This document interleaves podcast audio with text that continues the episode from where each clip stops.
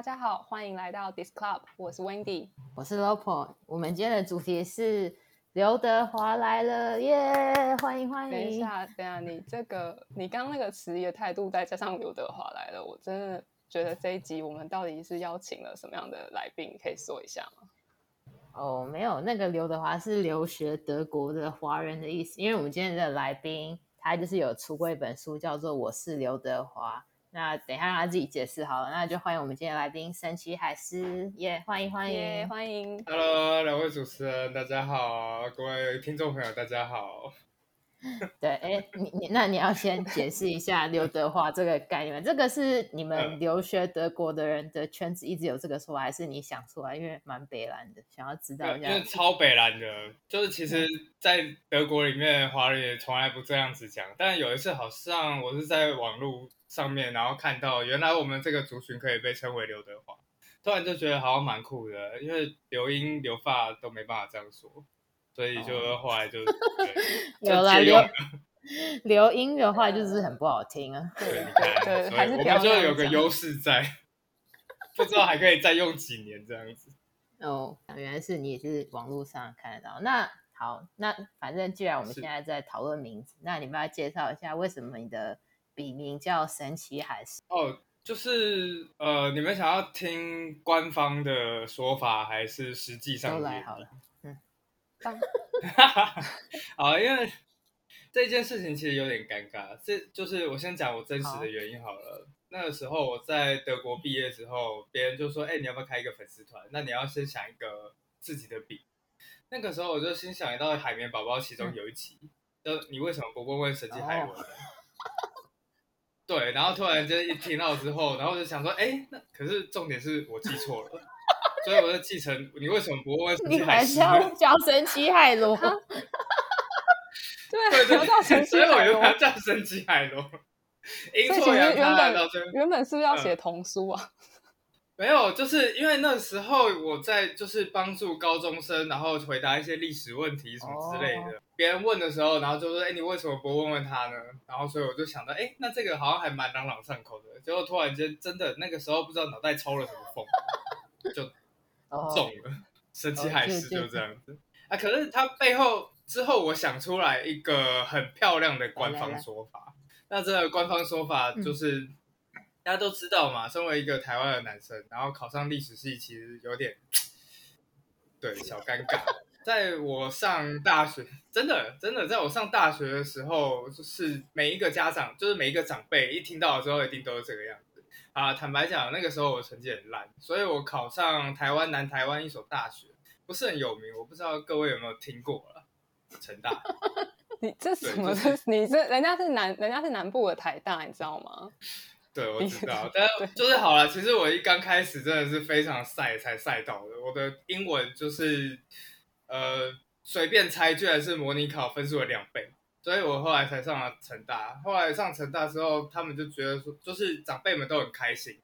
可是我在讲说我考上成大之后，接下来尴尬的事情就来了，因为他们一定会问说你考上什么系，然后我的声音就会越来越低，越来越低，然后你就会听到还还听得到吗？我以为你就故意不要讲。没有没有，就是我讲的非常的小声。可是接下来所有的长辈就是。一长串长长的沉默，接下来他们都会问同一个问题。来，两位，你们猜什么问题？读历史要干嘛？哎、欸，你讲的一模一样哎、欸，你讲的一模一样，就是读历史到底要干嘛？所以我那时候一心想说，好好啊，读历史好像真的没有要干嘛。就大一大二的时候，你还会很认真讲说，哦，我们可以进中央研究院啊，我们可以当老师啊，我们可以什么什么之类的。后来大三的时候，有一件事情让我蛮开心。有一个老婆婆，大概七八十岁了，然后她就问我说：“我考上什么系？”然后我就说历史系。接下来她眼睛突然间一放亮，然后历史系，历史系很棒哎！然后我心想说：“哇，我的天哪，一个七八十岁的老婆婆果然是有文化的。”后来才发现老婆婆听错了，她听成律师系。那 对，就律师系，没有，她就以为是法律还是什么。后来就是就就是非常尴尬的一点。然后总而言之，我就这样的童年受创了很深。后来一直到德国去之后，那个时候就是我在德国的语言班，在语言班里面，当然大家都是来学德文，所以来自五湖四海各个国家。那时候我跟一对瑞士情侣在聊天，我们的聊天方式很酷，因为你知道瑞士的官方语言是四种语言，所以女生会德文、法文，男生会法文、英文，然后我会英文、德文。所以我们三个人的聊天模式是我跟女的讲德文，我跟男的讲英文，然后他们两个彼此沟通用法文，有够国际化的。对，结果后来就是聊一聊之后，突然间女生就这样问我：“哎，那你来德国你要读什么系啊？”我心想说：“天哪，我要用德文跟你解释这么多吗？”后来想想算了，反正我就讲，我就说我是读历史系的。突然，她眼睛一亮，然后马上用法文跟她的男朋友讲。接下来两个人同时回我一件事：“哇，你真的很幸运。”好。然后我那时候心想说：“哎，怎么会是这种反应？就是我原本都已经准备好用德文讲说我们之后能进中央研究院什么之类的。后来每个国家的人都跟我这样子的反应，那时候就觉得很纳闷，就是所以读历史系在欧洲的感觉不一样吗？”后来我到德国就是读研究所之后，我问我德国的同学，他们就说：“哦，因为在欧洲读文学院的学生地位是最崇高的。”但是我突然间发觉，那一瞬间给我的感觉是：“哇，这个世界真的很大。”所以其实每一个人其实都应该有一块属于自己的地方。后来回来之后，然后神奇海狮，我重新想想，这有什么其他的意义呢？原来就是因为，好，其实如果有看过我的 Mark 的话。海狮它不是马戏团的海狮，而是普通的狮子，只是掉到海，就是一种生错时间地点的概念。所以我那时候心想说，那如果既然要叫一只海狮，那不如就叫一只神奇海狮吧，就就这个样子。这就是我的官方说法。官方说法听起来非常华丽。我其实很好奇是。所以你去德国之前就决定是要再继续念历史，因为你不是先遭受了亲戚们那个攻击，然后好像说你去也是决定就要念历史吗？哦，就是因为遭受了亲戚的攻击，所以我就想说，我一定要去给你看看。哦，因为其实一刚开始我在刚出去的时候，遭遇到了非常大的家庭压力，就是你知道大学四年读历史已经够糟糕了，后来出国去之后。时间、金钱都是一个大挑战。那时候就觉得，就是我家人其实很反对我出国去念历史，但是当然到最后我自己找到钱了，所以就是那他们也没办法说什么，就只好让我去。哦、对啊。哎，等一下，等一下，那我们时光先回溯一下，所以你是什么时候决定你要读历史？还是就是很小的时候就有这方面的兴趣？还是是刚好赛中？就是你填志愿的时候是历史，反正就填比较前面，还是怎样？哦，我那个我整个就我现在印象非常深刻，我填志愿只填了六个志愿：台大历史、师大历史、政大历史、成大历史、福大历史。哦，五个志愿而已，就是五个志愿。对，然后接下来我就随便都乱填了，就是因为我确定，我那时候就确定我福大历史一定会中，然后前面中哪一个都是赛道。对，然后刚好就中了第四志愿。Oh. 不过回溯，其实我在读国中的时候就下定决心。要读历史系，啊？对，就是这也太神奇。哎，真的哎，就是你想想看，就是我读 的国中是一所很鸡巴的私立国中，叫石宇中，真的把它消音掉这样子。没差，你现在是优秀校友，就是他们来沾光，帮你也也还好，也还好。知名作家，不要这个样子。对，就是其实那个时候好。其实我那时候也很蛮纳闷的，因为私立学就是私立学校就是一个升学主义学校，你就知道在那边读书有多痛苦。每天早上六点起床，然后一直读一直读，读到晚上十点二十，然后就回寝室睡觉，日复一日，年复一年，这种人生我就觉得超痛。可是也就是在这个时候，在大国一的时候，我突然间就看到了一部影片，那部影片彻底改变了我一生，叫《抢救雷恩大》，居然是这一部，居然是这一部的，嗯、对，就哎。欸不要这个样子，一九九八年的，可是就是这一部片，这部影片就是突然间那时候，我我原本以为它是虚构的。这一部电影在前面一开头的时候非常的恐怖，就是美国士兵然后正要抢滩，就是要在海滩上进攻。那时候就是你，那时候我才国一，突然间就看见被就是士兵，然后被机枪打得肚破肠流啊，然后就是肠子都露出来啊，然后还在哭着叫妈妈这样子。那时候我才国一，幼小的心灵完全就是受到了损害。那时候心想说奇怪，这不应该，这应该可以被我看到吗？我才十三岁左右。好啊，结果就是在那个时候，在越看到越后面，突然间就有一个东西非常的吸引我。就是那一群士兵戴的钢盔，我不知道为什么，但钢盔就真的很细，我就觉得那实在超帅。好，然后后来回来之后，回来学校，我就在那一间学校里面小小的图书室里面，然后就去找，哦，原来这玩意儿叫做二次世界大战，原来这叫做诺曼底登陆，然后就后来我开始对历史就逐渐有兴趣，到高中的时候开始去找，当时美就是美军战地记者的新闻，当然他们有集结成书啊。后来大学的时候，我就这样走上了历史之路，一直到就是，其实我后来发现一件事情，你想要做一件事情的时候，一刚开始其实都不用有太远大的志向。像比方说历史系，有人很多人会问别人说，哎，你为什么要读历史？或者为什么我们要读历史？我都很羡慕我的那些同事们，都可以讲出一大堆漂亮话，比方说，哦，历史可以知兴替，历史可以明得失。每次别人问我说，为什么你要读历史，我都只能回答说哦，因为我觉得钢盔很帅。然后旁边人反应就是哈什么，还蛮悲的。后来我们现在问你，你也会说钢盔很帅吗？对，就差不多是这个概念啊。可是就是到最后，其实你也发现，一刚开始的志向不用太远大。我很喜欢《博物馆惊魂夜》里面的某一句台词，叫“好玩是唯一的动机”。你觉得一件事情好玩之后，你就持续下去。等到有一天你突然间回头，你才发现哦，原来不知不觉你已经走了这么远。对，就是一直到现在我回头，对，林北就是汉堡大学历史学硕士。我觉得好了，所以这个就是感觉都 cover 到了。那 Wendy 你对这个为什么读历史系还有什么好奇的呢？不是，我觉得很棒，知道？可是我觉得我第一次听到，就是只是因为看到那个钢盔就喜欢上历史，我觉得蛮特别。但我觉得。就是喜欢这件事情真的很重要，因为这有可能会跟以后你的，就是你在发展整个发展上面会很有帮助。如果因为不是很喜欢然后去做一件事，应该就会过得很痛苦嘛。对，而且我觉得你真的，而且我觉得填志愿只填历史系真的是很屌。你妈真的没有检查你的志愿 卡吗？哎、欸，我告诉你，就是。其实我原本一刚开始，我真的想要选的是中文系，结果后来我没有填中文系，填历史系，我不知道为什么。但是那个时候我的一个感觉就是，哦，因为填中文系未来一定会饿死。那你又觉得历史系不会饿死？现在我回头去想一想，我心想说，历史系有吃比较饱吗？对啊，有吃比较饱。对，所以我就你吃很饱是不是？没有，我快饿死了。好了，也还好啦。身为畅销的作家说这种话，没有没有没有，也还好。我就觉得，反正现在过得下去就是，对吧？好吧，哎，你是大学的时候就开始有在做一些研究吗？还是就是出国以后才有做一些研究方面的东西？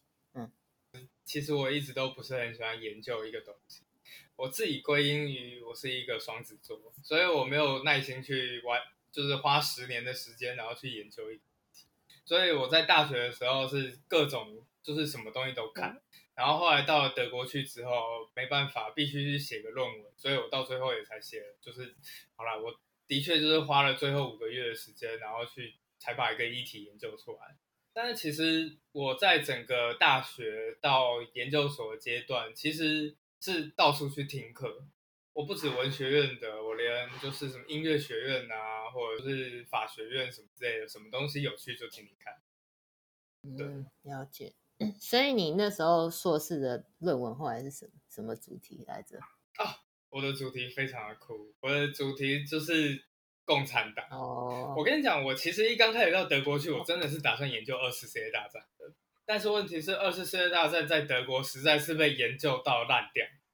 所以，我那时候就一看到之后，就心想说，我绝对不会研究的比他们好的。后来就想说，那就放弃吧，我们找一个就是中文能够比较发挥优势的地方。后来我找到一个东西叫中国共产党，对，所以我是研究中共的。嗯，那有研究出什么？对呀，事情的发生是这个样子的，在二零一四年三月十八日发在台湾发生了一件大事，叫做三一八学运，学生们攻破就是那个立法院的大门，然后就在里面站了好几天。那个时候，就是我在德国一听到这件事情的时候，我跟着他们学生守了一夜，一整个晚上，然后我都心想说很害怕他们会被赶出去啊，或者是警察会攻进立法院大门。然后，当然一个晚上之后，什么事情都没有。隔天我就是跑去找我老师，我就说台湾现在发生了这个学运。那我现在找，我终于找到我的研究主题了，叫做德国的六八学运。因为在一九六八年的时候，整个欧洲也发生一场非常非常大的学运。那一场学运其实到最后你会发现，当年德国学生反对的东西，跟那个时候台湾学生反对的东西几乎一模一样。好，比方说他们讨，他们反对就是当时在德国国内的党国体系，因为有很多纳粹党高层。至今没有被清掉，还在就是西德里面当高管，然后还有反对土地投机，反对媒体霸权，反对就是各种政治的黑箱作业。我心想说，这起点简直是一模一样啊，会不会太政治？不会啊，不是，重点是这跟共产党没有关系啊。好，对，可是问题是一刚开始六八学运，老师就说你这题目实在是太大了，他就说你的题目范围应该要再更缩小一点。后来我就在找六八学院的里面的各个学生团体的时候，我突然间找到一个很酷的团体。那个很酷的团体就是它其实是非常非常小的，很小很小的，有点像激进侧翼或者是那种很侧翼的。可是他们宣称他们自己挺中国共产党，挺毛泽东，挺文化大革命，还挺第三次世界大战。对，我就心想说。对，我就心想说，这一群人实在太酷了，我一定要研究他们，我一定要知道他们的逻辑是什么。什么 就是这一群人怎么会蠢成这个样子？就后来我就开始疯狂的去找他们的资料，因为就是人数很少，他们的资料也很有限。就后来在写第，就是写五个月，就是总共写硕士论文要写五个月。我在第三个月的时候，是跟我朋友聊天，接下来我就说，哎，其实我觉得那一群人讲的有道理。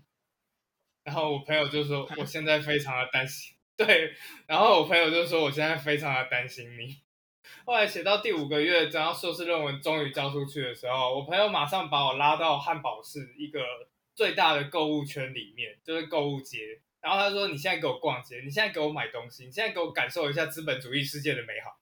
”不是，所以你那时候当下为什么会觉得他们有道理？你要不要分享一下你觉得有道理的原因？那个时候是一九六八年，一九六八年是学生运动。其实，在之前很少有学生运动这种东西，因为要么就是工工人运动，要么就是农民运动。就是学生平常也就是待在家里面吃饱穿暖，你就不会觉得很哦，学生是有可能出来抗争的。可是接下来学运起来之后，工人也开始响应学生运动，然后农人或者是一些就是全部都开始风起云涌。一九六八年是一个很混乱的年代，所以他们认为说，这在这一个年代里面，战争迟早会发生，因为那个时候原核子弹已经出现了嘛。他们就说战争迟早会发生。呃，之所以会支持中共发展氢弹，或者是支持中共向向帝国主义势力就是发动第三次世界大战，就是因为如果没有中共这个政治实体的话，那接下来就会是赤裸裸的。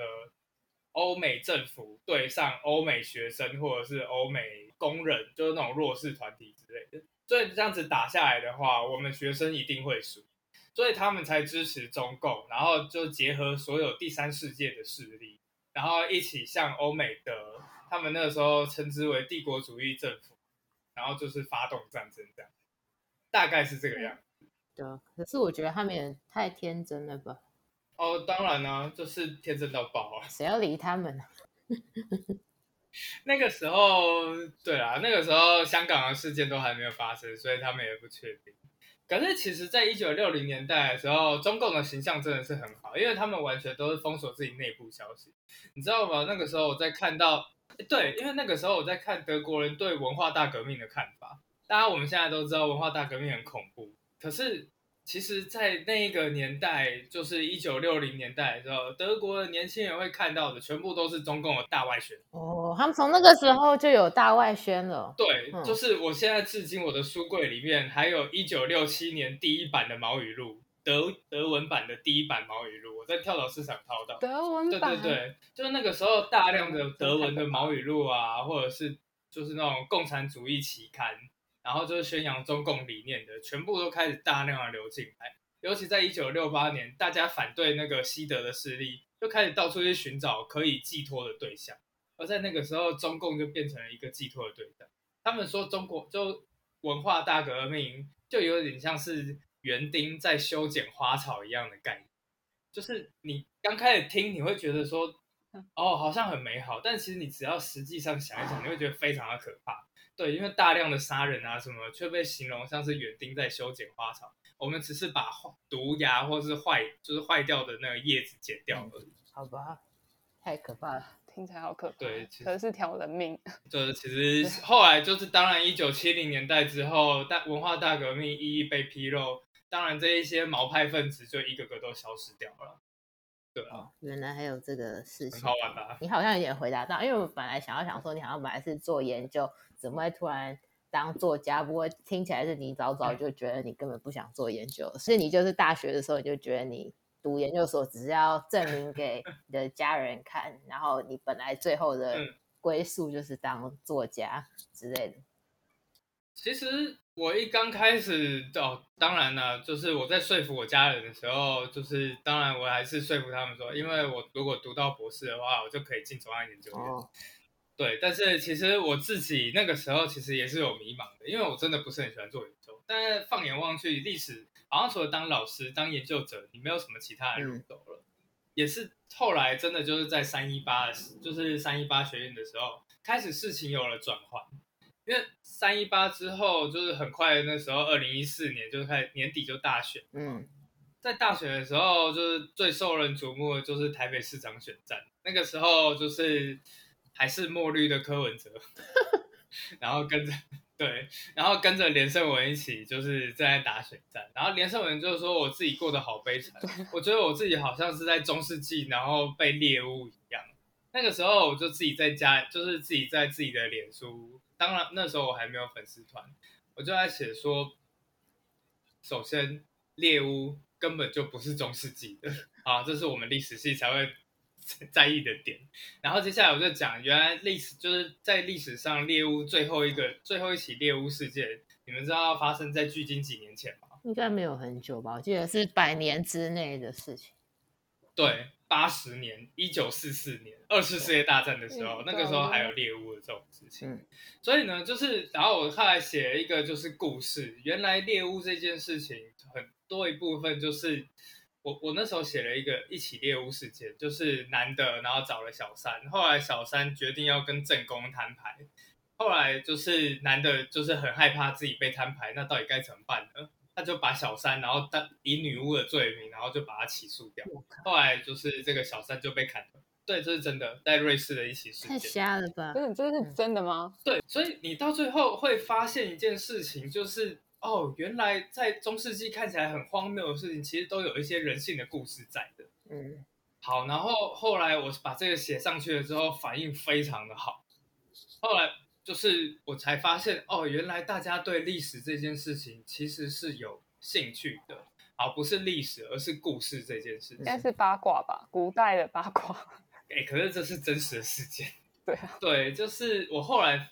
真的，我自己最后半年一边在写硕士论文的时候，我开始一边想，为什么我以前觉得台湾人对历史没兴趣？原来后来我归因去，就是你们两位有没有一种感觉，就是以前小时候读书，然后会问自己说，我为什么要读历史？我觉得我还好，因为我后来念经济之后，我有念过经济史，然后我觉得念经济史其实很有帮助，你去了解那个。为什么他们会去设计一些东西？然后他们为什么会设计这些机制跟这些理论？所以我其实小时候是蛮喜欢，只是我对我我喜欢归喜欢，但我觉得就是这个好像没有什么出路。因为我哥以前其实也想过要念历史系，然后 也被问了跟你很像的问题，然后他后来也就放弃去学做工，就是学学技能这样。所以他就没有当，就是没有没有顺利成功，因为我们也问了他一模一样的问题，但他承受不了我们的压力，所以他就逃走了。对，对，哎，Lopo，你要讲一下。我自己也还好，其实我我小时候也还蛮 喜欢的啊。我就是觉得说可以知道整个脉络，或者是就觉得说可以看历史就知道说哦，就是我们人类以前犯过什么错误，我们就是以后不要再犯。所以我也不会很排斥，但是我不会觉得说这是一个有那么有热忱到变成是我就是想要钻研的东西的程度。OK，嗯。好，我刚刚默默的，好像就中了两枪的感觉，就是两位都说我很喜欢历史，但我不会就是走上这一条路。但我们会看你的书，这样可以吗？啊，感谢感谢。没有，就是我觉得这件事情很有趣，因为其实我小时候，我也我真的我自己曾经有问过我自己，为什么我要把这些死人名字背下来？只是我非常会背名字，还有年代，所以在我解答出那个问题之前，我就已经先把年代背下来了，所以。我本人就是并没有被这个东西迷茫过，但我后来发觉有非常非常多的小孩子其实都曾经问过自己这个问题：奇怪，历史、年代、事件、人名背完之后，跟我自己出去又没有关系，到底为什么我要读这件事情？哦，其实是我在德国的时候，然后我开始去研究为什么欧洲人对历史有兴趣，而台湾人没有。我后来归因出两个非常大的原因。第一件事情是你有没有发觉，台湾的历史课本很大一部分讲的跟自己生活完全没有关联，就是历史在以前其实是执政党的一种手段。但坦白讲，真的是这个样子。他们是为了要建构我们对国家的认同或者之类的。嗯、可是，在我那个年代的时候，整个在念中国史的过程，我们会有一种很奇怪的感觉。我们知道一千年前某一个皇帝，一个很遥远的皇帝做了什么政策，什么租庸调伐、府兵制啊什么的。但是，一走出家门，这些东西跟我们就都没有关系了。就是你不知道你家门口曾经发生什么事情。后来我发觉，原来在欧洲这件事情是不存在的，因为那个时候就是你走在欧洲的街头，到处都是历史，随便一栋建筑就是什么一八七零年代。然后我那时候想说，一八七零年代那个时候就是亚洲正在发生什么？慈禧太后啊，慈禧太后还在的时候，那栋房子就已经在德国了。然后甚至我有一次在瑞士住了一个青年旅馆，那个青年旅馆是八世纪的城堡，一千两百年前。对，就是你到最后你会发现，这就在那种氛围下，你才会想要知道说，那这栋房子曾经经历了什么。所以后来我回来之后，我就开始做了一个东西，叫生活里的小世界史，就是在自己的生活里面，其实有很多东西都跟历史有关。你要跟生活有兴趣，你才会有有连结。对，大概是这个样子。所以我后来就是也因为这个样子，我就是自己在德国，然后我就找了很多就是那种故事。台湾，比方说汉，台湾常常吃麦当劳的汉堡，可我们都不知道这玩意儿是怎么来的。比方说这个绞肉，你你们知道绞肉这个东西是怎么来的吗？不知道，嗯，不知道。传说中蒙古人或者是那些草原民族，他们吃的东西的方法是一件是很酷的，就是他们会把生肉然后塞在马背还有马鞍中间，然后接下来自己骑上去。在经过六个小时自己屁股的自然熟成之后呢，然后就会拿出来，变成一团沾了马毛还有马的汗水，然后黏黏糊糊的东西，他们就直接吃那个东西。所以当时的草原民族觉得非常恶心，恶烂到爆。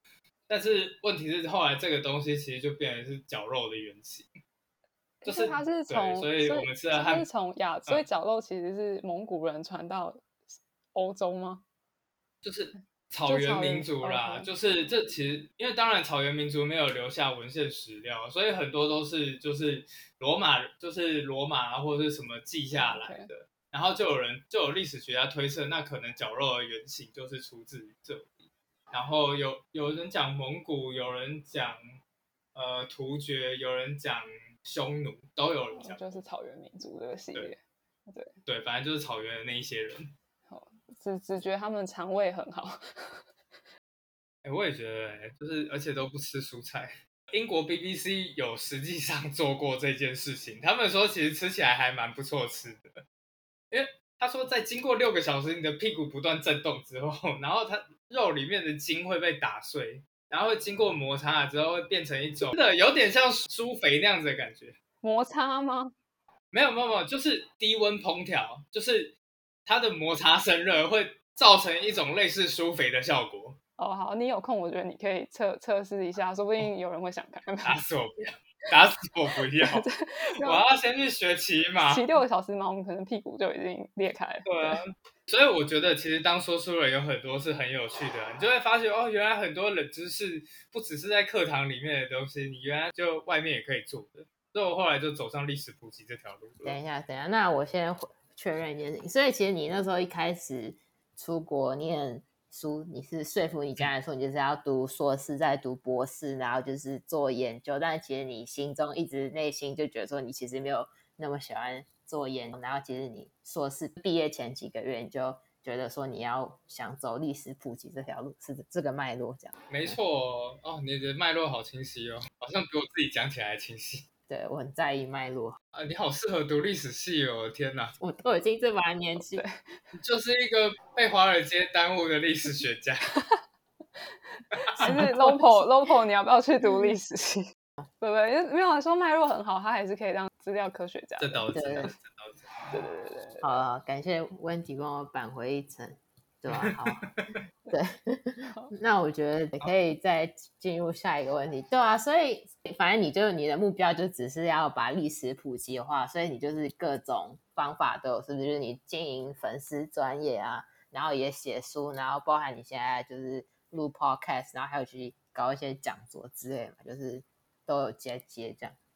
哦，其实我自己是有一个自己的脉络存在的，就是我其实已经把我自己未来二十年都规划好。二十年，是在二零一六年毕业的时候，我就给我自己设定一个期限，在接下来这五年的时间，我什么事情都不做，我不管粉丝团的人数，我也不管触及率，我就是专注在做一件事情，就是把历史上面所有的事件全部都写下来，就是尽量都写成文章，写成文字稿。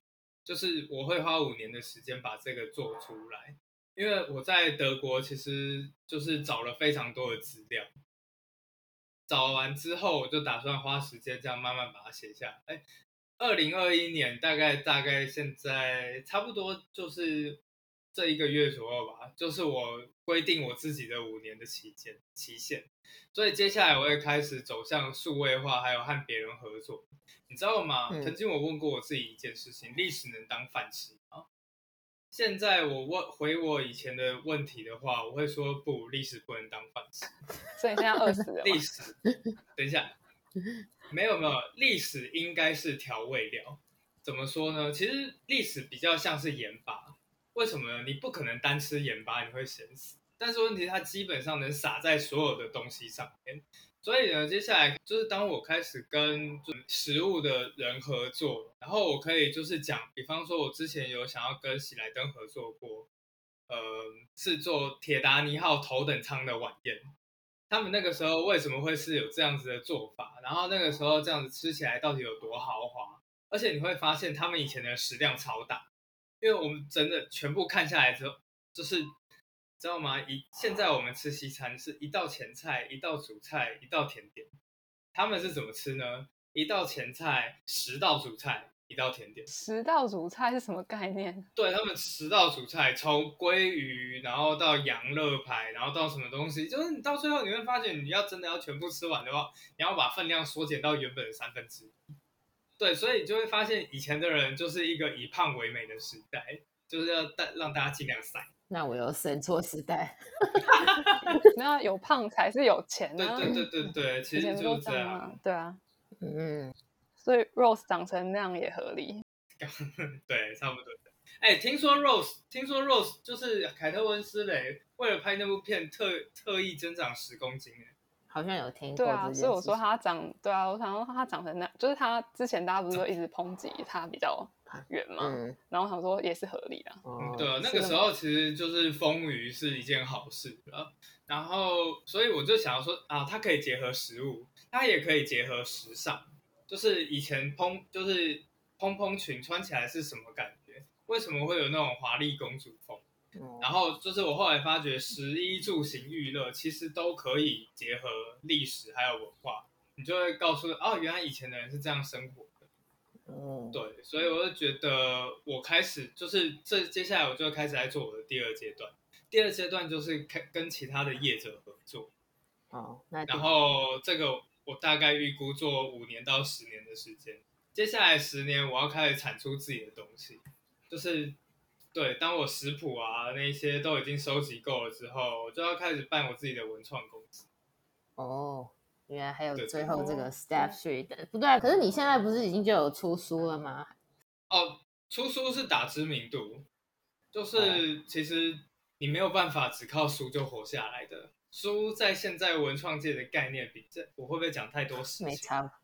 就是书在现在其实比较像是名片，就是嗯，在文创界里面，很常有人就是讲说，哦，你出过书了吗？为什么会这个样子呢？因为在出书之前，你知道我的 title 都叫做知名历史部落客，oh. 对，但是出书之后，我的 title 就是作家。哦。Oh. 不是，那你也不用出那么多本啊！你出一本也是作家，三本也是作家。对啊，你出了三本了吗？对，就是。可是问题是，这样可以触及到一些就是教育界的人，比方说国高中老师会很需要就是看书，然后他们会把他们看到的故事，然后讲给国高中生听。那大概十年之后，这群国高中生也开始出社会了。刚好就是我的目标受众 哦，对啊，真的是在经营潜在粉丝的概念，从小对从小开始进入他们的生活，十年养成计划哦，原来是这么有远见，对对，这很有远见。希望我那个在在这之，在我达成这计划之前不要饿死，没有那么夸张。那你，我想好奇，就是说，在台湾出版一本书的那个过程是怎样？那时候是你你自己去找出版社，还是他们自己来找你？然后那个利润大概是怎么算？就是是几几分？这样有点好奇。这个我不太确定这到底能不能讲哎、欸。不过好了，我就大概就大概讲，我不要讲我的例子，我讲大概可能是怎样。通常一本书，如果不是那种童书或者插画的话，一本书大概是八万到十万字。嗯，对，所以你想想看，你八万到十万字，你要写多久？嗯，接下来开始交给出版社之后，那个时候我很幸运是出版社自己来找我的，然后不是我去找他们。所以，嗯，如果你自己去找出版社，你当然就是要先写好十万字，然后请出版社看，出版社觉得有趣就找你。那、啊、如果没有去，你这十万字就石沉大海。对，所以投资报酬率极度的低。好，那很幸运的是，那个时候出版社主动来找我，那我接下来就开始写。写完之后呢，开始就从交稿到一教、二教、三教，总共要校正三次，三次大概会是一个月左右的时间。然后就是你在这段时间，出版社会回来请你修改稿。你要再就是修完之后，然后再交给他们，不断的这样来回之后，接下来开始他们复印，复印大概是两个礼拜到一个月的时间。等到真的书印出来之后，开始正式打书，就是呃怎么讲，打知名度啊或者之类的。打书期大概是三个月，这三个月你要不断的去上电台、上电视，就是如果有人有兴趣，有电台有兴趣的话，就会邀请你当他们的嘉宾。而这些嘉宾当然也都是没有演讲费的，因为你是去宣传你自己的书，所以就是这两三个月你可能还是要想办法做其他的工作。好，那如果通常在做完这么多事情之后，你获得的回报有多少呢？就是一本书的售价是三百块哈，其中一层，通常啊一层三十块是作者你的。其他都是什么出版业啊、印刷厂啊，或者什么什么之类的。对，卖一本才三十块，卖一本才对，就是你卖出一本，你作者拿三十块，好惨啊！一美金，现在在台北早餐都要三十块。对哦，没有，现在可能早餐要六七十块。哦，对，看一次。对啊，所以基本上就是你真的要卖到很畅销、很畅销，你才可以拿它当成。呃，一个吃饭糊口的东西，但是我后来发现，其实你知道吗？书也不是大家真的在乎的点。为什么呢？因为你买了一本书，好，实际上你拿三十块，但是看书的人，你知道吗？现在看书的人极有可能是国高中生老师，极有可能是某个企业的企业主，所以接下来这一些人会想尽办法找你去演讲，然后找你去做一些其他的事情，看中的其实是这个部分。其实那个背后是比较多的，因为好，你卖一本书三十块，可是如果被一个企业主看到，他找你去演讲，那一场企业演讲搞不好两万块啊，了解。所以就是要各种触及，就是书是用触，只是拿来触及而已。对，就是要各种。然后之后可能会有一些案子可以转换过来。嗯、哦，对对对对对，所以就是对我们来说，这一件这个其实也是一个很重要的媒介的，对啊，反正写粉丝团也是没钱啊。对了，是没错。是是好，那有点好奇，就是那既然你有这些远大计划，嗯、那因为你你等于是说，我觉得自由工作者就是好处跟坏处是说，等于时间都是你自己的，那你都会怎么安排，就是确保你可以达成这些目标？哦，这个安排我觉得这好，我自己的时作息习惯，我觉得非常值得大家学习。就像自己说的。自己在讲对，为什么为什么这样呢？因为我是参考，就是好、啊，我忘记我在哪边看到，他说地球上最健康的作息，然后就是因为自由业最好的一点就是你可以，比方说如果你是上班族，你很难在下午两点去运动，对，但是自由业就是怎么样都随便你。好，那我的作息是这个样子的，就是嗯，我早每天早上大概七点半到八点起床。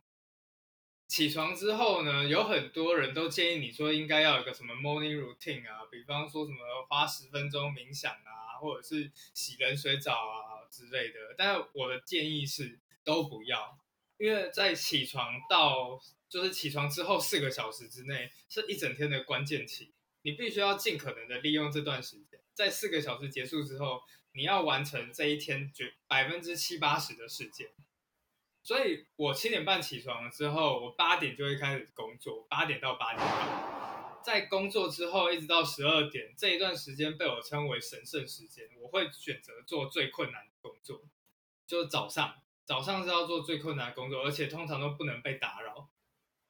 对，所以我会把所有的讯息全部关掉，然后就专心的写作。后来在大概在中午吃完午饭之后，一点到五点的时间。这个时候，你已经完成了绝大多数一天最困难的工作，所以你的心情会是显得轻松的。在这个时候，下午其实是有点疲累的状态。我自己个人会喜欢做的事情是发想、创意发想，因为很累的时候，人的想法没有办法线性思考，会天马行空。所以天马行空最适合做的是创意的东西。这个时候，我会开始出去跟别人开会，或者是在网络上面，然后讨论一些，哎，我们就是现在有这个文章。我们要怎么结合有趣的食物啊，或者之类的，来来做创意的发想？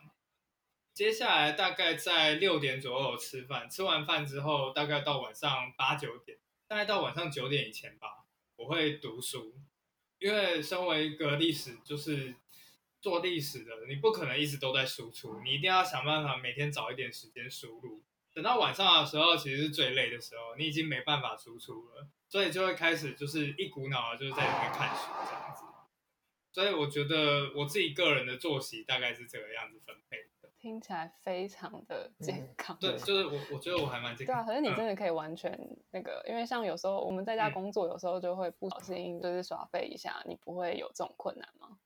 哦，超级正常的，就是那个说真的，我每天自己一个人待在家，我都觉得我好像在就在跟自己内心的小恶魔奋战。对，就是这真的是一件很困难、很困难的事情。然后，嗯，我自己一个人住的时候，其实我完全就是怠惰，怠惰到废掉的状态。那时候我大概是每天十二点起床。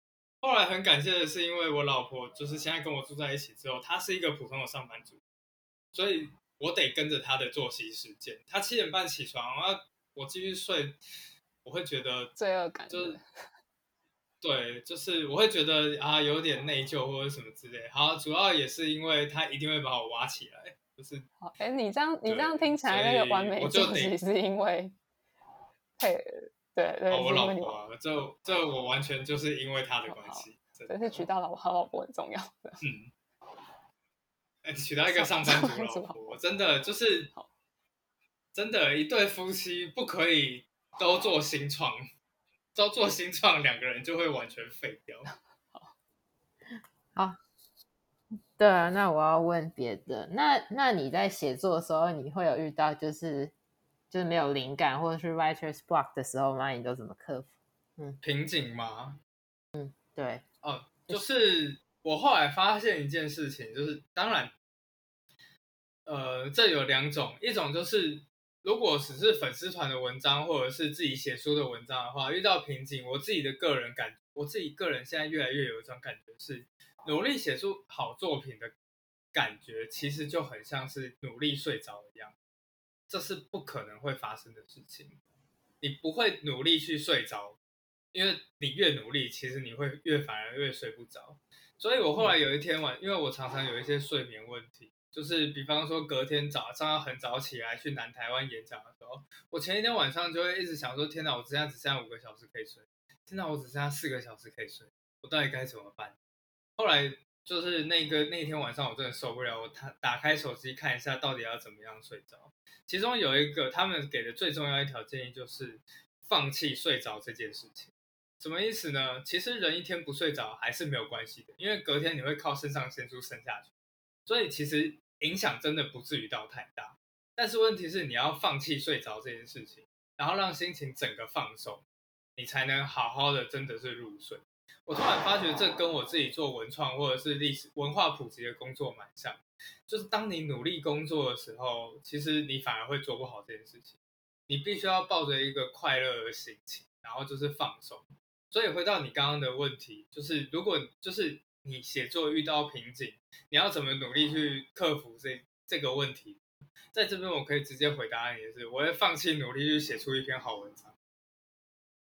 对，就是他会，我直接就是嗯、先放着，然后先去做一些其他的事情，先做发想，或者是先做一些 routine 的事情，比方说 podcast 的剪片啊，或是之类的。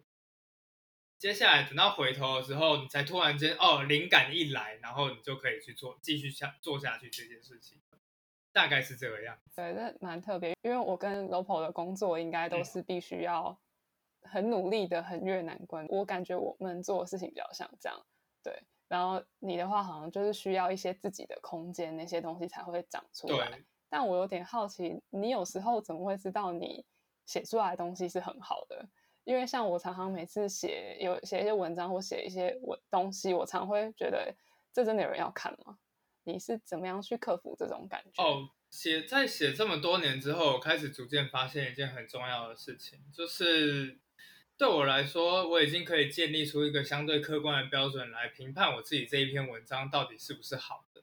首先，第一就是我在写之前，我第一件最重要的事情就是我会先。设想一个我的读者，比方说我的读者可能是五六十岁的人会看的东西，那个时候你就要开始写的东西比较像是那种天下杂志啊，或者之类商业成功法则。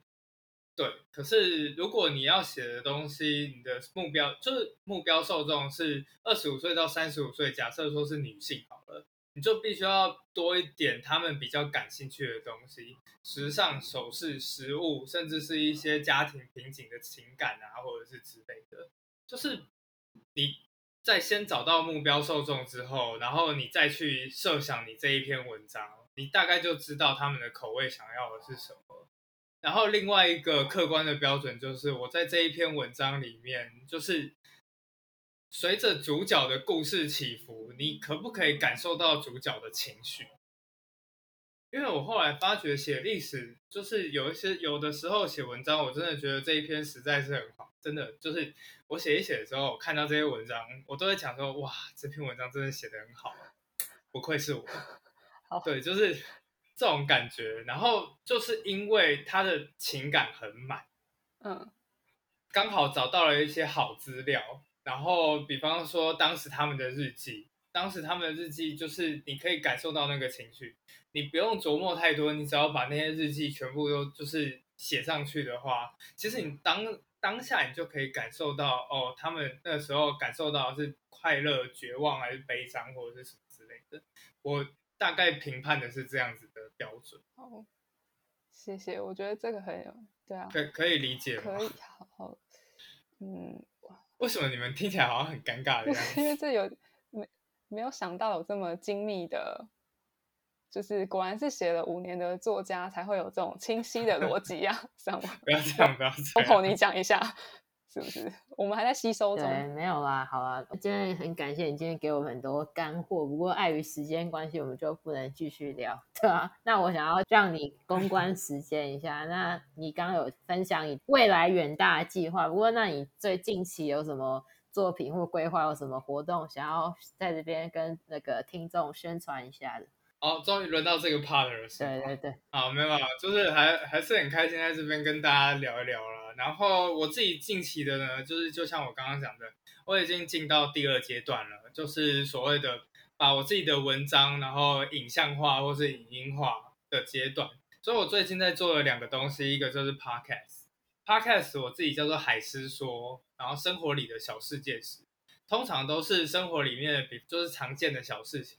比方说咖啡啊、汉堡啊，然后时装啊，就是呃这些东西其实背后都有一些故事，然后他们背后有什么样精彩的过去，为什么会变成像现在这个样子？所以就是我会很喜欢去研究这个东西。比方说，我上两集就是关于 Celine 跟 Chanel 在二零二零年、二零二一年的时装秀，他们的背景刚好都是法国中部的城堡。这一些城堡其实就是背后都有一些很丰富，就是很有趣的故事，所以我就把这个故事写下来，对啊，然后下礼拜我会讲就是奥运的故事，这样子。然后还蛮时事题的，对吧？对对对，其实都蛮时事的。这是 podcast 的部分啊。另外一个我是打算做直播，因为大家疫情嘛，现在都被关在家里，就算现在已经解封了，我们还是短时间没办法出国。因此，我开始在跟就是欧洲的朋友聊天，聊一聊，突然就想，哎，那我们能不能来做一个就是神游欧洲的概念？我请他们，因为欧洲他们那边已经解封了，所以所有人都就是都可以到处爬爬走。我请他们去录当地的名胜古迹，然后实际上的细节长什么样子。他们在录的同时，然后我就直接讲说，哦，其实这个门它背后是哪一个国王啊，背后的故事，凯旋门啊，香榭丽舍大道啊，巴黎铁塔啊之类的，就是诸如此类的东西。然后叫做神游欧洲，嗯、我的平台是我自己的粉丝团，还是说详情请自己看，就是详情请上，就是对，因为我我打算用 Google Meet，不过我还没有太确定。对，会是一个线上课程的故事。最后的最后，是我即将要出书了，大概在今年年底吧。然后是古代王子与公主的故事，就是原来王子与公主不是都过着幸福快乐的日子，他们超惨的。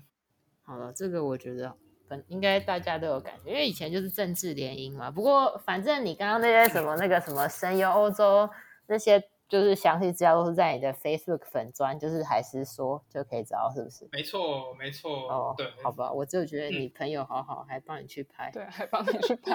哎、欸，干嘛这样子？你付他旅费吗？干嘛这样子？对吧？这个之后，这个之后会是实际盈利的，好吧？哦、所以就是会有，对，因为它是一个线上课程的概念，等于就是线上旅行团的概念。嗯，那那你觉得你神游欧洲的受众是什么？神游欧洲的受众，其实我现在其实当然到现在还算是在摸索期啦。但是我后来发觉，因为身为一个留学生，尤其是德国留学，一一留就是五年，其实你跟当地的生活脉动非常非常的贴近。所以有的时候，比方说我现在先从汉堡这边开始，汉堡有一个很漂亮的音乐厅，叫做易北爱乐厅，就是那个看起来顶就是屋顶很像波浪的，可是它其实背后有一个就是。非常官商勾结的故事，它其实听起来很像是台北的大巨蛋那种感觉。就一刚开始就是远志向很远大，一切都很美好，结果突然间就被一个嗯有点像是远雄这样子的建设公司给弄弄到。接下来他开始发现每一个环节都开始给你加钱，然后出了越来越多的问题，所以到最后就是到最后甚至因为公安问题完全停工，他真的又停工了三四。就完全跟大巨蛋的走向一模一样，结果呢，突然间就是呃，在最后还是坚持着一步一步一脚印，然后就把这件事情给完成。所以这给我们感觉是什么呢？比方说，每次我们在讲哦，Made in Germany 的东西多好多强多棒，别当别人问说那为什么德国会这么棒的时候，很多那种没有留学过或是没有去过德国就讲哦，因为德国民族性强啊，你知道吗？我最讨厌的就是这一句话了。因为民族性就意味着那，所以我们台湾人做不到是吗？其实并不是这个样子的，国外也有很多他自己的错误，然后可是关键是你们有没有办法从自己的错误中找到一个好的点，然后就是学到，就是学到一些教训，然后接下来开始逐渐就是带到那一个风景景点。所以其实欧洲有很多景点，其实背后都有这样子的故事，只是你用中文媒体啊是看不到。我觉得你讲的蛮好的，对，我想要问最后一个，所以那个汉堡是跟那个汉堡有什么关系，还是没有关系？嗯、哦，汉堡是就是其实是因为在当时十九世纪的时候，你知道到美国美洲新大陆的人最多的有两种人，一种就是英国人，一个就是德国人。在那个时候呢，就是有很多德国移民，然后都跑去。它其实汉堡那边是犹太人的食物，就是我刚刚说那个鹅烂的绞肉，然后鹅烂的绞肉就开始有人就把它煎一煎，然后就变成了绞肉排。后来呢，被犹太人夹在一个他们自己的传统的面包上面，叫 bagel。对，然后他们就拿这个样子在吃。后来呢，当时的汉堡人，就因为汉堡是一个大港，很多人都是从汉堡港之后这边出发。后来到纽约那一块，就跑去他们。英国人看到德国人在吃那玩意儿，然后就很纳闷，然后接下来就开始出现一个都市传说。英国人跑去问德国人说：“哎，你们在吃什么？”德国人听不懂，然后接下来就开始指着自己，就是左手拿着汉堡，右手指着自己，然后就说 “hamburger，hamburger”，意思就是汉堡人，汉堡人的意思。然后可是英国人不懂，他们以为说那个玩意儿就叫做汉堡，hamburger。对，所以就是这个样子。然后有另外一个说法就是。他们把那个东西叫做 hamburger sandwich，汉堡人的 sandwich。哦，因为英国有三明治，但是没有就是那个 bagel 的东西，所以反正总而言之就是从这个地方传过来。哦，所以是确实是有关联的，有一点关联啦，有一点关联啊。对了，就是你看神游汉堡也可以告诉你这些东西啊。你这个打打这个打这个，哎，我们我们会有吃播好不好？就是汉堡最有名的食物是长怎样呢？或者是什么之类的？真的？好吧。哦，那会发食物吗？会发食物，大家可能会参加。你跟麦当劳合作，不跟汉堡好了。我跟你讲，我们现在找到了一个是什么东西？你知道小熊软糖吗？我知道啊，就那个彩色的小熊软糖，超好吃的。在德国有一个酒厂，他们用葡萄酒做小熊软糖。订课程送送葡萄酒软糖，对啊，就是类似这种感觉，就是很多是真的是只有在当地生活很长一段时间你才会知道的东西，就是我们就打算拿这个东西。好了，今天因为时间有点超过，不过非常感谢，对，好，那我们今天就到这边，好，谢谢，拜拜，谢谢大家，拜拜。拜拜。